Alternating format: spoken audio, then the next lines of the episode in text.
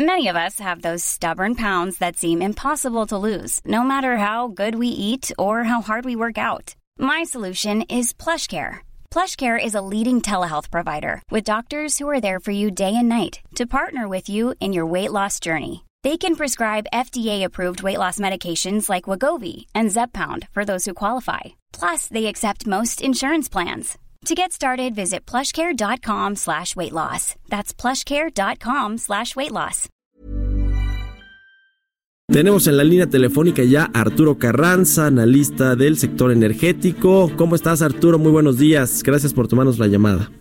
Hola, Mario. Buenos días. Gracias por la oportunidad. Bueno, pues tanto que platicar alrededor de Pemex, del sector energético, pero bueno, el reporte que conocimos ayer de los resultados del tercer trimestre, una pérdida de 87 mil millones de pesos, si no, si no mal recuerdo, un poquito más, casi 88 mil pues eh, una pérdida, caen las, los envíos, las ventas de petróleos mexicanos también al exterior, cerca de 20%.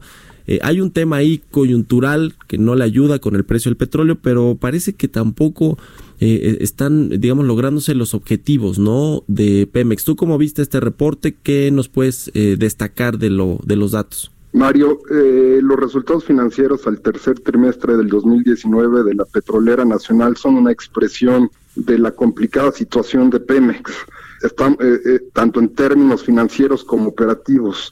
Ya lo comentas tú, eh, el factor determinante de la pérdida tan grande que reporta la petrolera en este trimestre está asociado con la caída en los precios del petróleo y también por menores ventas tanto en el extranjero como a nivel interno. Sin embargo, hay algunos puntos positivos que tenemos que tomar en cuenta para hacer una evaluación objetiva y son dos prácticamente. Uno que está asociado con la reducción de la deuda financiera de petróleos mexicanos y el segundo es con una mejora eh, pequeña, pero a final de cuentas mejora de los índices operativos. A final de cuentas creo, como empecé comentándote, que la situación de Pemex es bastante compleja y que eh, reto en todo caso es irla resolviendo poco a poco en un tiempo muy corto porque las agencias calificadoras están con ojo de lupa y si no se cumplen con las metas del plan de negocios es probable que veamos en los próximos meses una baja la calificación de la empresa.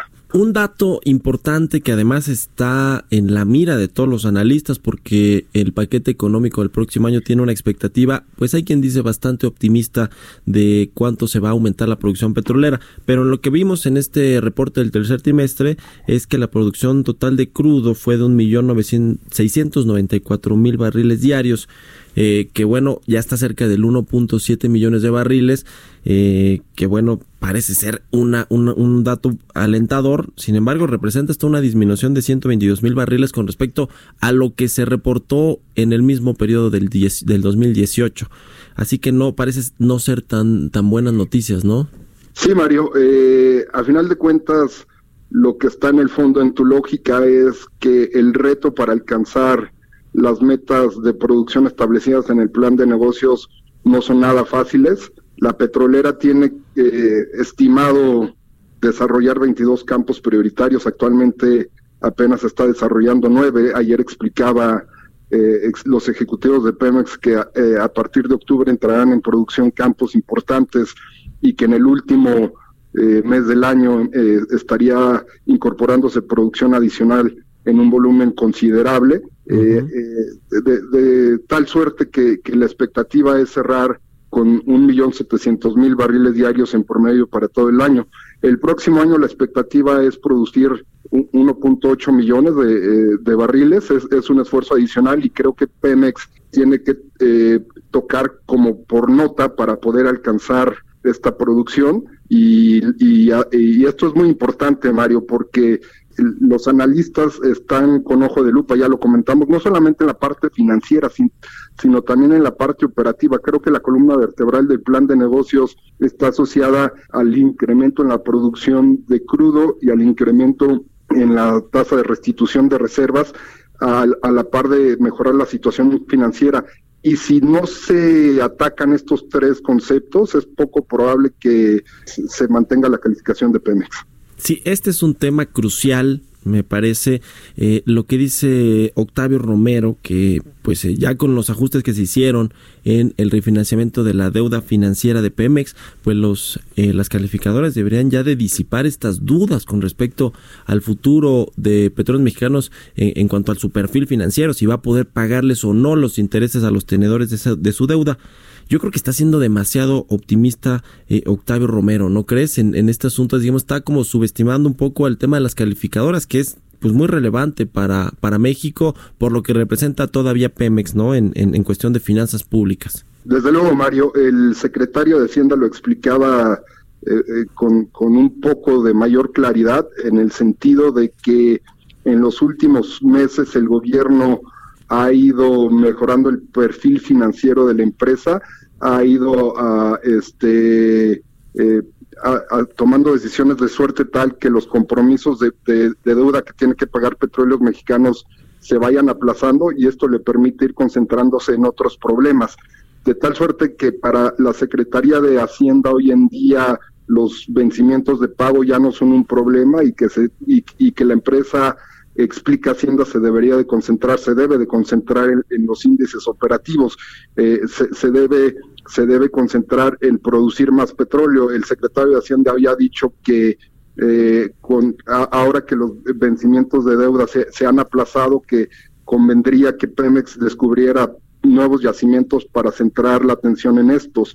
Creo que la lógica es cierta. Hoy en día los vencimientos de pago de la deuda de Pemex no presionan a la empresa, ya están en un horizonte de mediano y largo plazo y hoy la prioridad tiene que ser el incremento de la producción de petróleo. Sin embargo, hay eh, algunas dudas con respecto a que Petróleos Mexicanos lo pueda hacer, es decir, que pueda alcanzar las metas y estas dudas están asociadas con el hecho de que la petrolera no puede hacerlo por cuenta propia y por eso se recurre constantemente al argumento de eh, eh, aplicar las asociaciones con privados. Sí, oye, a propósito de este, este tema de que se nos cayó la producción, eh, la exportación, perdón, de petróleo en el tercer eh, trimestre o a septiembre, y que, y que bueno, los ingresos que obtenemos todavía por petróleo son importantes para las finanzas públicas del país, para el presupuesto que se destina a diferentes eh, planes y proyectos del gobierno.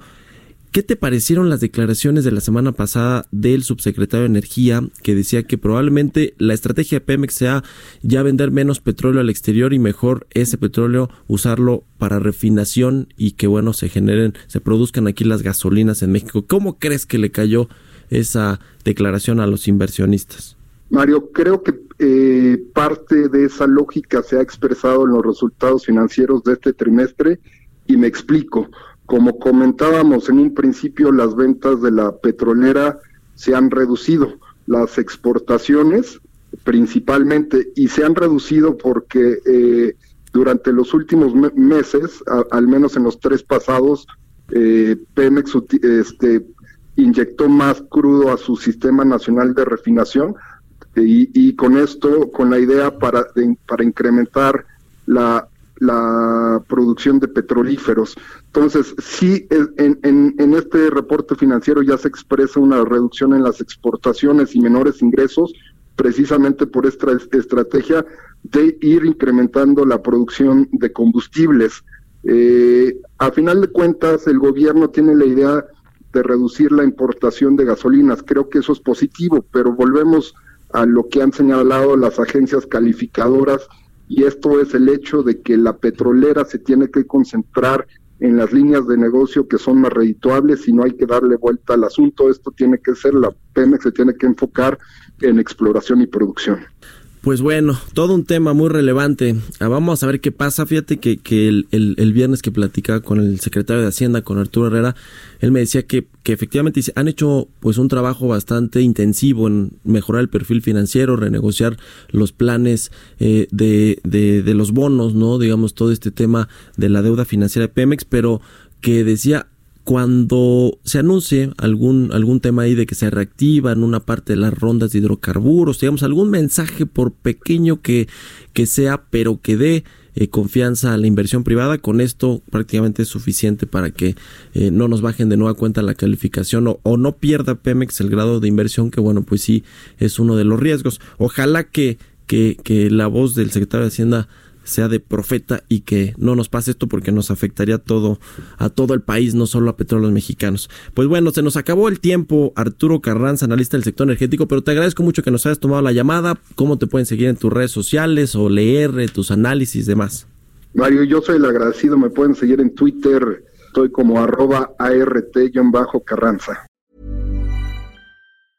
Even when we're on a budget, we still deserve nice things. Quince is a place to scoop up stunning high-end goods for 50 to 80% less than similar brands. They have buttery soft cashmere sweaters starting at $50, luxurious Italian leather bags, and so much more. Plus, Quince only works with factories that use safe, ethical, and responsible manufacturing. Get the high-end goods you'll love without the high price tag with Quince. Go to quince.com/style for free shipping and 365-day returns.